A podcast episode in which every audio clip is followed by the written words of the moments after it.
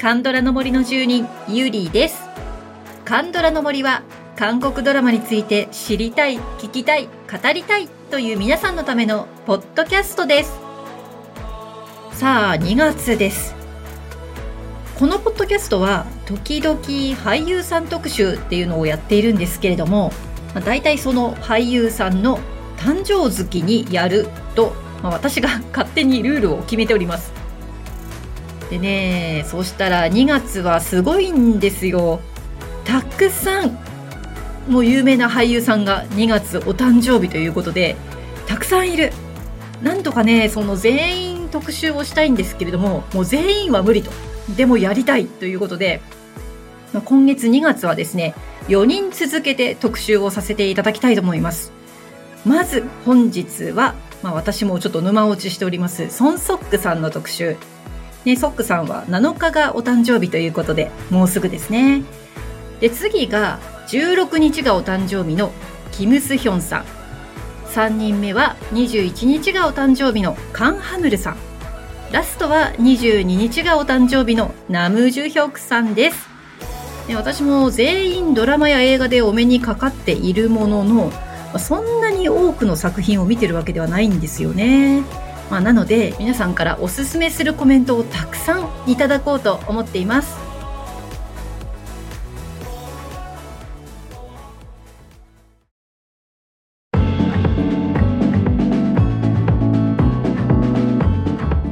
はい、ということで今日はソンソックさんの特集行ってみたいと思います。皆さんからね、たくさんコメントいただきました。はい、まずソンソックさんのご紹介ですね。1983年2月7日生まれということで、え、お誕生日を迎えると40歳ということです。でデビューはですね、アメリカだったんですよね。まあ、30歳過ぎてから映画に出られたのが初めてということで、ま、かなりね、あの、カンドラの俳優さんとしては異色の経歴をお持ちです。で、中学生の時にアメリカに留学をされて、でね、大学はなんかドキュメンタリーを作りたいということでね、まあ、そういった系統の大学に行かれて、で、なんと兵役はイラクに駐屯している部隊を選んだと。で、その後、バスケの選手になろうとしたりなんて、なんだかですね、あの、経歴を見てると、本当にさまよってるようにも見えるんですが、まあ、たまたま出会ったこの演技の世界というところに落ち着かれたということなんですね。まあ、本当にね、多彩な方で、ご自身で映画も監督をね、したりとか、経営もしてたりとか、書道もやってたりとか、ね、でも今はね、あの作品を多く出るということで、多作が目標とお話をされているようですので、今年もね、たくさんの作品でソンソックさんに出会えそうですよね。はい、ということで今回のアンケートは、ソンソックさんの出演のドラマで好きなドラマを教えてくださいというのがまず一つ目のご質問でした。ね、たくさんいただきましたよ。も私もあの全部見てるわけではないので、もう参考にしたいと思っております。で、最初はですね、まあ大体あの順番としては、あの、若い頃に出演した作品からあの紹介していこうと思うんですけど、ちょっと時々ね、他のものが混じったりしますけど、えっ、ー、と、まずいただいているのはですね、ちかさんからいただきました、えっ、ー、と、センスエイトとスーツですね。はい、ではコメントいきたいと思います。センスエイト、スーツは英語を話すソンソック氏を見たくて視聴しました。カジノも同じ理由で見ています。英語でセリフを言うとなると力が入ったり、キャラクターがブレる方もいる中、韓国語と英語を行ったり来たりするような場面でも演じている役のキャラクター性に一貫性があってかっこいいと思います。カジノのオスンフンの少し力の抜けた感じも英語、韓国語どちらを話していても変わらずその余裕のある感じがかっこよくて何度も巻き戻して見ています。ラフな感じの北米アクセントもまた超超良いです。はい。ちかさんありがとうございます。カジノも混じってましたね。そう、カジノ。えー、もう今ね、あのー、毎週配信となっているようですけれども、私まだ、実はまだ見てません。あのー、シーズン2もあると伺ってますので、一気見を目論んでいます。かなり我慢しています。ね、英語を喋るソックさんね。アメリカで過ごした時間の長い彼の本領発揮というところですかね。もう、あの、私はね、センス8見ましたけれども、めっちゃ良かったです。もう、あの、英語もやっぱりね、すごいいいんですけど、あの、若いソックさんってものすごいセクシーなんですよね。このセンス8ね、えっ、ー、と、2016年のアメリカのドラマで、えー、シーズン2にソン・ソックさんが登場されましたということで、あれですよね、あの、ペドナさんとの絡みもすごすぎてですね、あの、ウォーシャウスキー姉妹のね、あの、なんだっけ、映画のマトリックス。で、この時はあの、ウォーシャウスキー兄弟で、まあね、あの性転性転換されたと聞いてるので、あの、ウォーシャウスキー姉妹の作品ということで、ちょっと刺激は強めなんですけど、私としてはね、かなり面白く見ました。作品としてもすごく面白くて。はい。で、あとは、あの、もう一個、スーツですね。えー、これは、あの、チャンドンゴンさんとパクヒョンシクさんのドラマだったようで、2018年の KBS のドラマ。実は私ちょっと、あの、録画始めてます。あの、今、KNTV でね、始まったんですよね、スーツ。これもちょっと貯めてから、やっとスーツの孫則さん、私も拝見できそうです。ちょっとちかさんにね、追いつきたいと思います。はい、ありがとうございました。はい、では次はダニママさん行きましょう。コメントをお読みします。初めてソンソックさんの魅力にはまったのは、チリさんでした。チリさんには演技派俳優さんが揃っていたのですが、ちょろっと数話だけに登場したソンソックさんのかっこいいこと。怪しげで寂しげで意味深な元彼。小わ表からこぼれる笑顔になる瞬間が胸を締め付けます。怖いと聞いていたので長く見れなかったマザーも見ました。本当に怖かったけど嫌いにはなれなかったです。やっぱり少し悲しいような、寂しいような、かわいそうな感じがするからだと思います。そばにいてあげたくなる何かを持っていますよね。はい、ダニママさんありがとうございました。え、チリさんでハマったっていうのがすごいですね。チリさんは、えー、2021年 TVN のドラマでした。あの、演技派俳優さんとはい、あの、コメントいただきましたけど、すごいですよね。チョン・ジヒョンさん、あの、星から来たあなた、えチュ・ジフンさん、オ・ジョンセさん、ソン・ドンイルさん。いやー、すごいメンバーですよ。でね、ソン・ソックさんは途中で仮面を出演ということで、本当にね、いい役でした。ダニママさんのおっしゃるのすっごいよくわかる。で、あの、チリ山というね、国立公園のエリアで人命救助をするレンジャーさんたちを中心としたお話なんですが、まあ壮大ですよ。あの、もう、ものすごい山なんですよね。でね、なので、まあ、ソックさんが出てないところも、あの、すごいいいドラマだったのでおすすめでございます。で、そしてマザーですよ。マザー。えこれ2018年の TVN のドラマですね。あの、日本のドラマのリメイクなんですけども、実は私もまだ怖くて見てません。ダニママさんがね、あのー、おっしゃるには、この、そばにいてあげたくなる何かがあるっていうことなので、あ、これやっぱり見なきゃいけないかな、見た方がいいかなってちょっと思ってますけど、少し見るのが怖い、えー、マザーです。はい、ダニママさん、ありがとうございました。えー、さあ、次はですね、えー、最高の離婚ですね、えー、お二人からコメントをいただいてますので、ご紹介してまいりましょう。まずお一人目はともりんさん。最高の離婚の彼は、綺麗な奥さんがいるのに満たされてない浮気性などうしようもない男。でもそれには訳があって傷ついているんですよね。そんなそんな最低男を魅力的に演じるなんて彼にしかできません。私の解放日誌を見るまではこのドラマのソンソックが一番でした。はい、次は、えー、ジダンダさん。ジダンダさん。ジダンダ踏んじゃうのかな？はい、えー、お読みしましょう。最高の離婚。結婚前後のリアルなぶつかり合いが作品として良かった。ソンソックの透明感。ファッションがとても好みな作品でした。美術の先生、お似合い。はい、ありがとうございます。あ、のね、私まだ見てないんですよ、最高の離婚。あ、これ美術の先生なんですか？へえ、なんかちょっと面白いですね。はい、最高の離婚。これは2018年 KBS のドラマでした。ね、これ、あの、まだ私何にもこのストーリーとか知らないんですけど、あの、私の解放日誌のね、ギジョンの役をやったイエルさんと 夫婦役ということで、これもなかなかね、あの、最高の離婚見てから解放日誌行った人はいろいろ、あの、あれって思ったでしょうし、で、これから私ね、どっかで最高の離婚見ることになると思うんですけど、ちょっと最初違和感なのかなと思いますが、めっちゃ見たいです、これ。ねまだ見てないんですよ。で、ペルナさんもね、出てるしね、ここで再共演ですよね。はい、ということで、最高の離婚でした。はい、えー、次にご紹介するドラマは、恋愛体質です。これもお二人の方からコメントいただいてます。えー、まずお一人目は、神戸奈々子さんからです。サバイバーを見てから強烈な印象に残り、私の解放日誌で大好きになり、恋愛体質に行きました。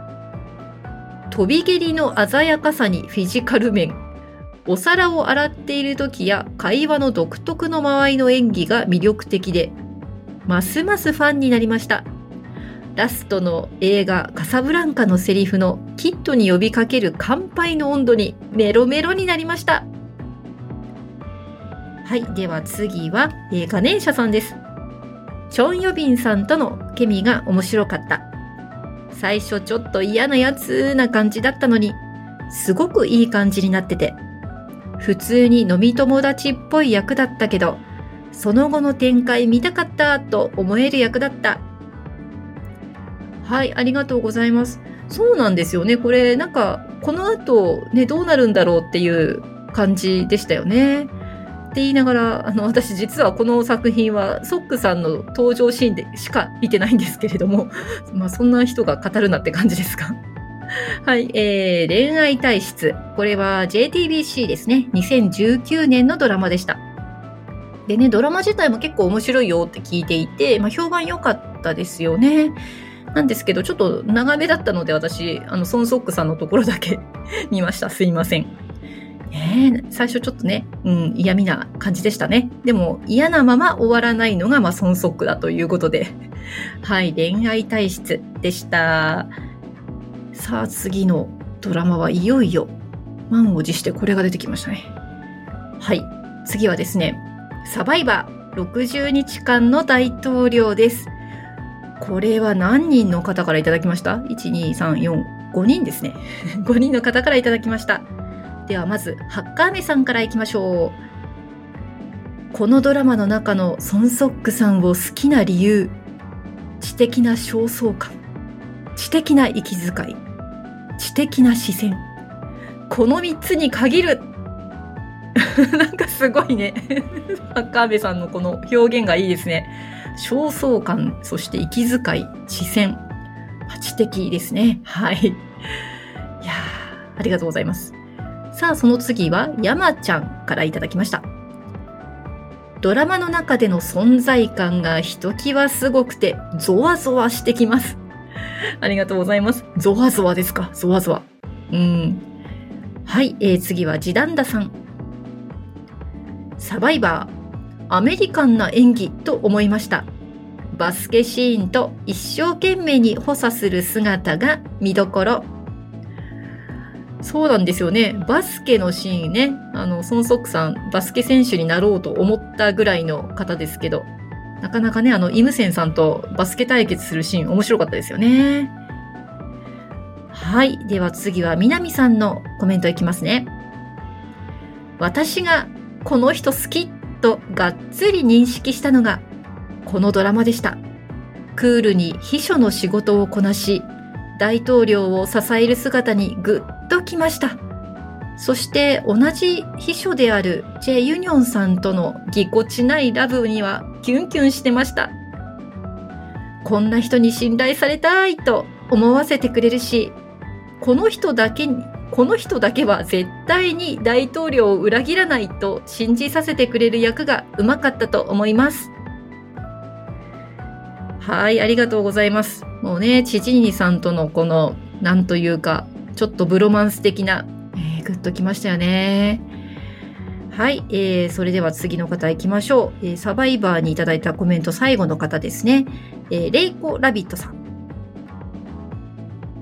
カンドラを見始めて間もなく見たサバイバーで何の知識もなくただひたすら素敵な人がいたのでその人に引き込まれましたその人の名はチャ室長ことソンソック特にハンサムでもなくでもなんて魅力なんだろうなんて魅力的なんだろうと思ってサバイバーをググったらドラマの感想とともに、ソンソック素敵の声が溢れていました。やっぱりみんな見るところ、感じるところは同じなんだなって思いました。その後はソンソック出演作品を漁る日々。最高の離婚の彼も最高でした。甘く優しくセンスの良い大学の美術教師。だけど女にだらしないクズ。でもその訳を知ると涙。めっちゃ可愛いソンソックが拝めたドラマでした。はい、レイコラビットさんありがとうございます。ちょっとね、切り離せなくて、あの、最高の離婚も入ってきましたけれども、コメントに。ねえ、もう、このサバイバーですよ。もう、すごいドラマでしたよね。はい、2019年 TVN のドラマでした。チジニさん、カンハンナさん、イジュニョクさん、ホジュノさん、イムセンさん、もうすごいですよね、この人たち。で、それぞれ素晴らしい中に、もうソンソックさんがですね、ひときわこう刺さってくるという、まあそんなドラマでしたよね。で、この時ね、あの、ソンソクさんのこの色気とかかっこいいオーラっていうのは割と封印されていて、うん、でもその代わり、この彼の熱い気持ちっていうのがこうドラマを動かしていくんですよね。うん。本当にね、私もこれ、2回目見た時も、2回目も胸熱でした。すごいよかった、チャー室長。でね、この後、DP とチリさんを経て、私の解放日誌へと続くわけなんですけれども、で、この後、私の解放日誌のコメントをね、ご紹介するんですけど、これ、もうね、正反対ですよね。あの、茶室長と串。もう、超熱量のある茶室長から、超熱量ゼロの、超熱、熱量ゼロってなんだ？熱量ゼロの、えー、串に行くわけですね。もうこの振り幅ですよ。はい、ということで、じゃあいよいよ私の解放日誌に行きましょうか。たくさんのコメントいただきました。まあそれでも、あの、私、解放日誌大好きなので嬉しく読ませていただきます。はい、えー、まずですね、ジダンダさんから、やっぱりこのあの、ネームが面白いですね。ジダンダさん。はい。解放日誌。魅力爆発で、いつの間にか落ちてしまいました。最初はなんだこいつだったのにどんどん引き込まれ、いつの間にか心に救う人に 心に救われちゃったんですね。あの、なんと言いますか。うん、私も食べられちゃった方だからなんかわかるような気がします。はい、次はちかさん。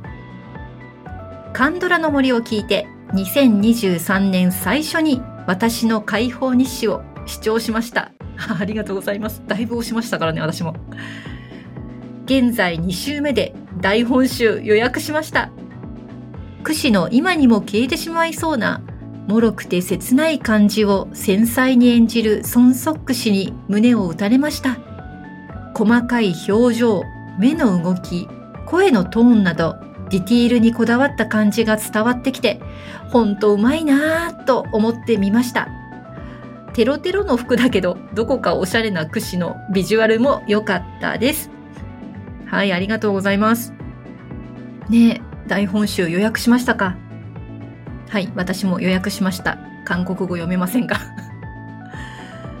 はい、あのー、ね、カンドラの森を聞いて解放日誌に落ちてくださったそうで、いや、私としてはしてやったりでございます。ありがとうございます。はい、えー、それでは次の方のコメントをいきましょう。はい、ガネーシャさんです。笑いもせず、酒ばっかりな櫛が笑った瞬間、ノックアウト。なんだか照れくさそうに電話したりする割にデレな感じもたまらない。闇のある役だし、つかみどころのなさそうな、そんな役を見事にこなしていたと思う。何がと言われるとわからないけど、すごくすごく引き込まれるものがある作品だったな。はい、ありがとうございます。ノックアウトね。そうですよね。もう、クシが笑った、クララが立ったみたいなね、感じでしたよね。はい。では次の方いきます。次はともりんさん。あんな隣の男があんな絡み方をするとは。と、そんな人だったとは、というストーリーが面白かったんですが、彼、当たり役でしたよね。何も持たない人かと思わせて、高そうな時計やおしゃれなネックレス。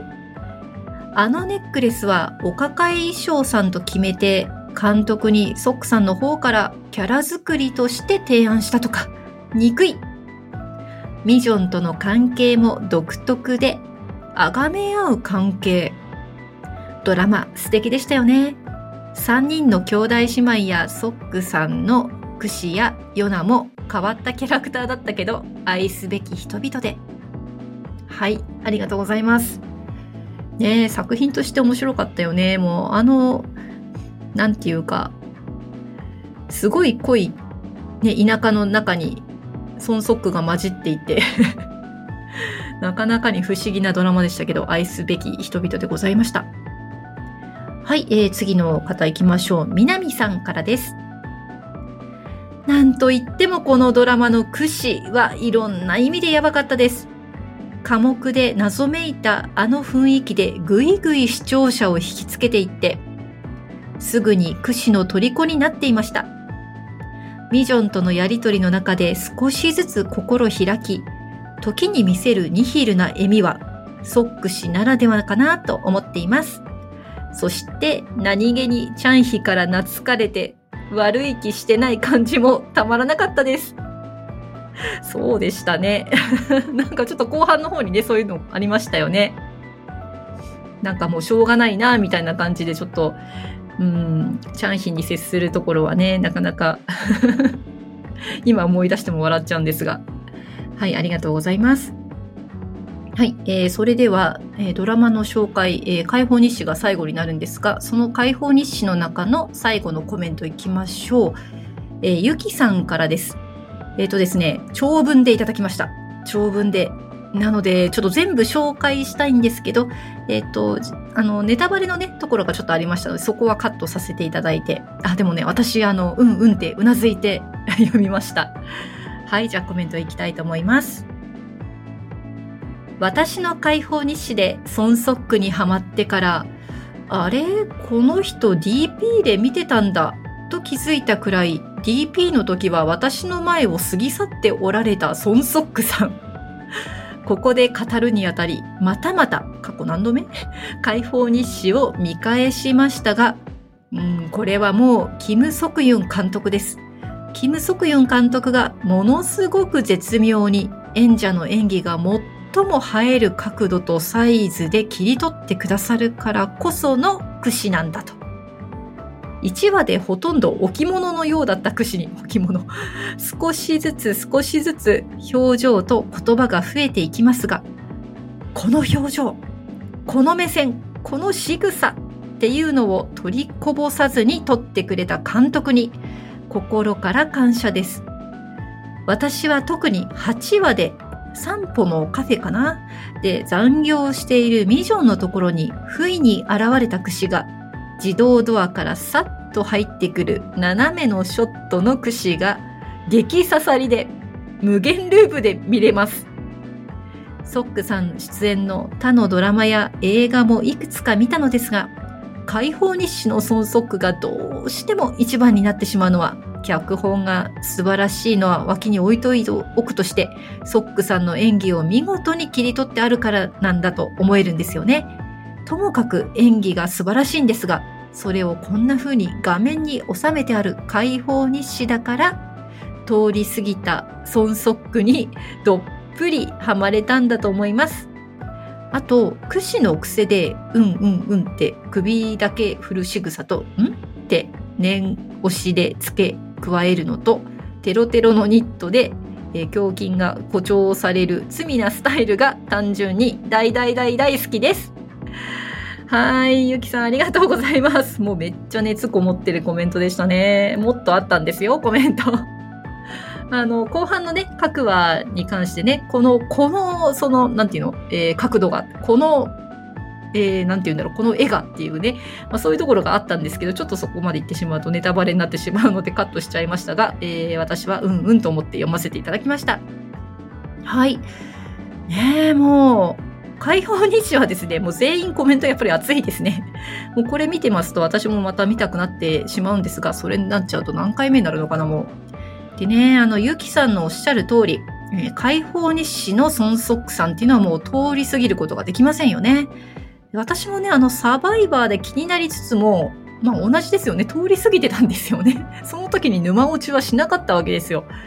うん、やっぱり恐るべしですね。はい。皆さん、ソンソックさんのドラマ、ね、皆さんのコメントから見てみたいもの、増えたのではないでしょうか。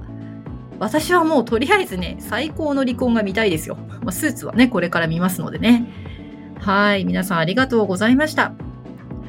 さあ、ここから後半です。もう今日は結構長編になりますね。もう皆さんのコメントががっつりなので。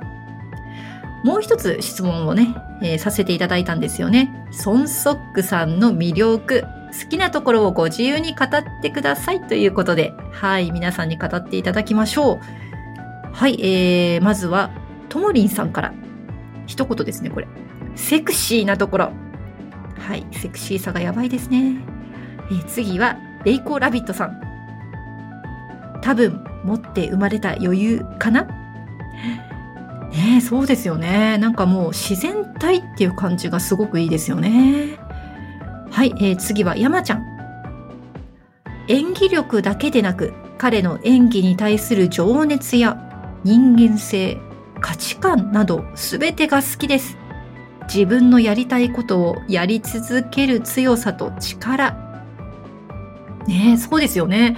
あの、アメリカで暮らしていたからなのか、すごいはっきりしてますよね。で、経歴見てもね、あの、本当にやりたいと思ってることを転々としている感じで、うん。まあそういうふうにね、好きなものを追い続けてきたんだろうなという孫則さんって感じですよね。はい、では次は、神戸奈々子さん。独特の間合い。沈黙時の目と頬の口元の演技の余白が大好きです。センス8の英語演技も素敵だったので、オール英語作品にぜひ出演していただきたいです。はあ、なんかそれわかる。この目とあと頬と口元の演技って、この繊細なところ見てますね。はい。では次は、ジダンダさん。演技力、役作りが徹底しているところ。漏れ出る色気。自然体でおごらないところ。名声によってはいい演技はできない、変わらないといった話をしているのを聞いて、ますます素敵な人だなぁと思いました。はい、出ました。自然体。そう、ちょっと私その前に自然体って言ってたけど、ジダンダさんもそう思いますよね、やっぱり。はい、えー、では次は、ハッカーメさんのコメントをいきましょう。えなんかね、カッコ書きでね、ちょっとエクスキューズが入ってまして、1作品しか見ていないので、あの、サバイバーのことですね。アンケートに参加しようかどうか悩んだのですが、あの日、あの時、確かにドハマりしていたので、回答させていただくことにしました。十分です。はい、じゃあコメントいきましょうね。一言で言ってしまえば、ザ・雰囲気。なんというか、いわゆるイケメンではないような気もするのです。でも、あの雰囲気たるや。ザ・雰囲気。そう、すごい存在感ありますよね。何なんですかね、あれ。あの、脇役で出てたとしても、めっちゃ持ってきますよね。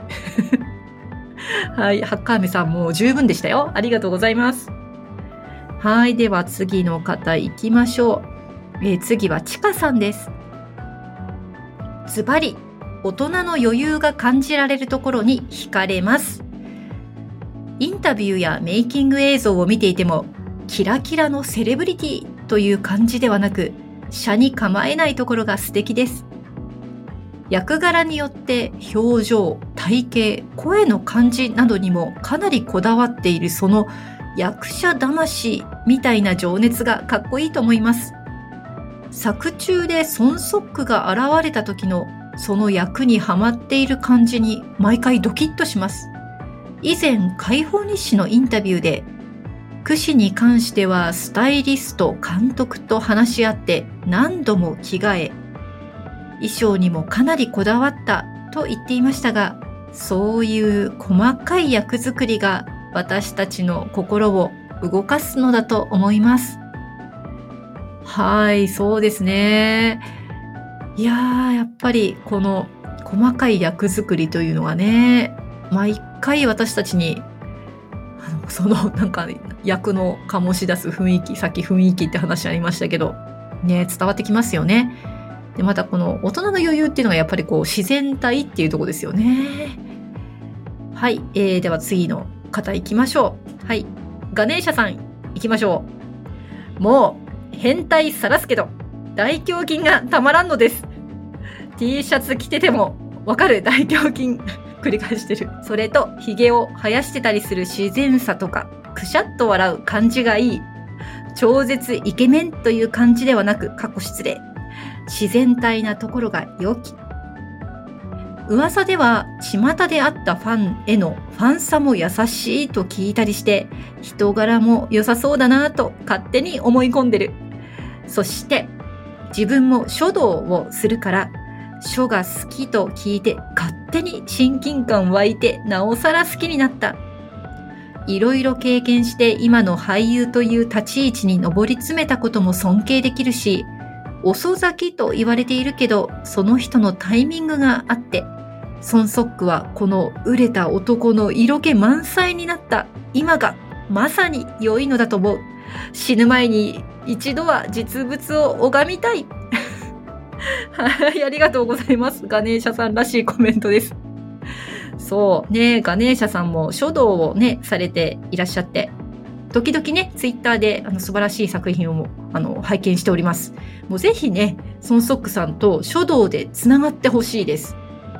もうその時はあのついてきます。死ぬまで、あの死ぬ前にね、一緒に拝みましょうね。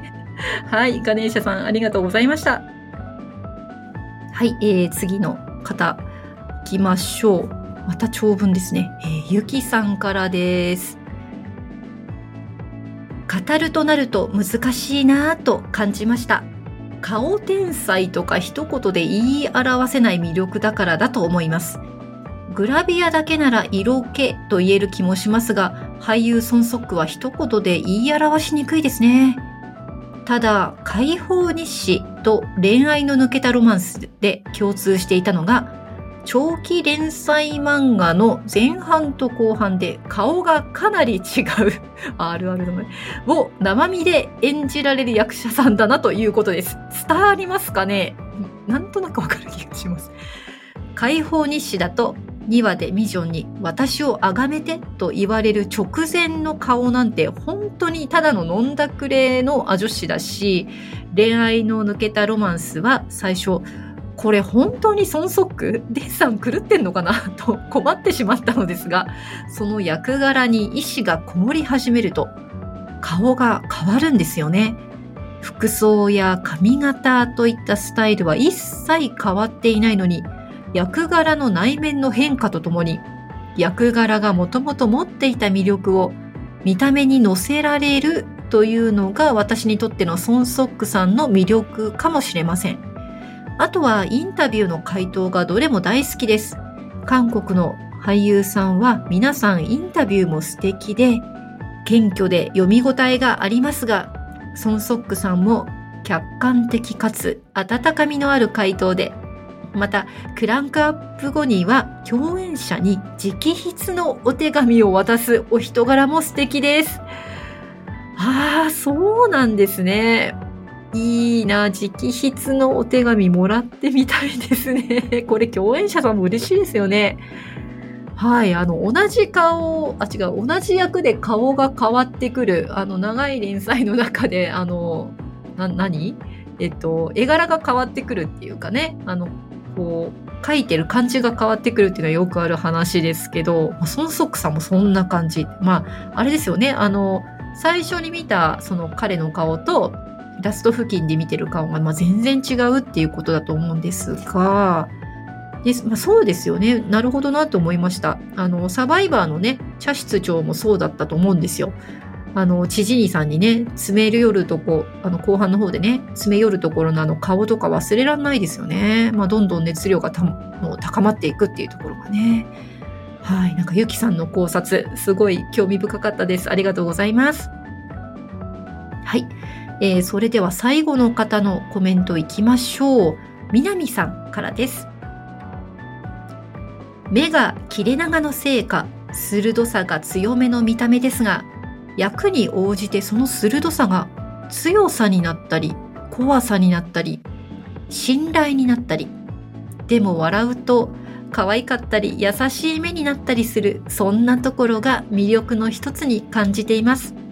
そして演技力も抜群だと思います。私の解放日誌のメイキングか何かで、クシが急いである現場に到着する場面があったんですけど、実際に直前で腕立て伏せを何十回かやって、ヘトヘトになった状態でそのシーンを撮っていたのですが、本当に急いで走ってきた感じが出ていて、そういう工夫をしながら演技と向き合っているんだと感心したこともありました。まだまだ見ていない作品もあるので、配信で見つけたら絶対見ようと思っています。はい、南さんありがとうございます。腕立て伏せ見た。これメイキングで見た。これはあれだな、あの、ラスト近くのね、あの、みんな今見た人は、あーと思ってると思いますけど、ラスト近くのね、あれですね。はい。びっくりでしたね。確かにすごい疲れた感出てましたよね、あれ。はい。ねあの、今、南さんもね、すごく、あの、分析力が 素晴らしいと思って、この目がね、こうどんどん変わっていくっていうのが、やっぱこれが表現力、孫則さんのね、表現力なんですよね。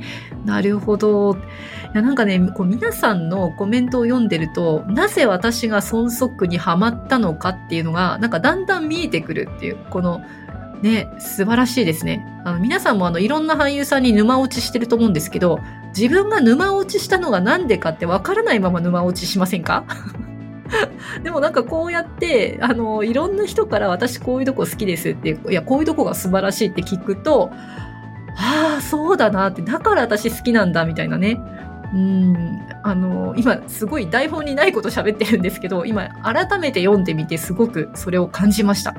いや、やってよかったな、孫則特集。ありがとうございます。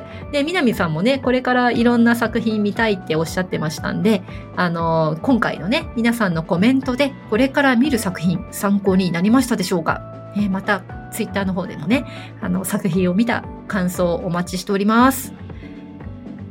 はい。あの、孫則特集ということで、いや今日はね、結構台本も長くてですね、皆さんからたくさんコメントいただきましたので、ありがとうございました。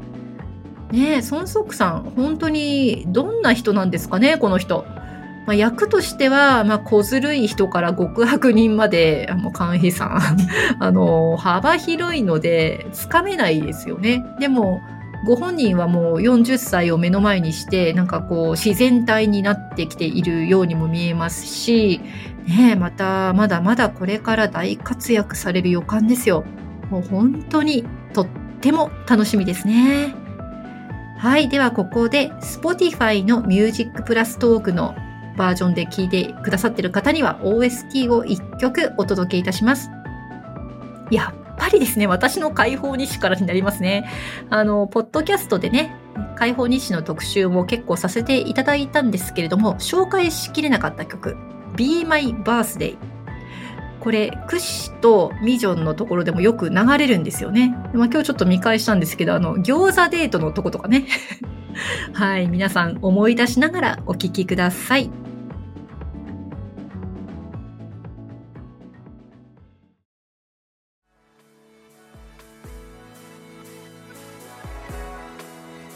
はい、Be My Birthday でした。ね、微笑ましい櫛の姿が浮かんできますよね。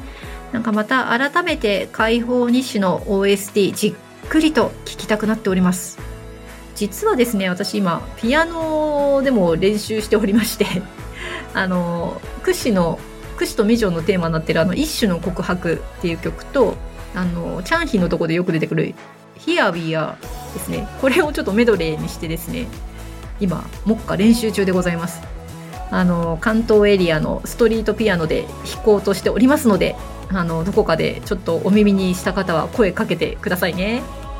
はい、ということで、ぜひ Spotify で Music プラストークバージョンでお聴きください。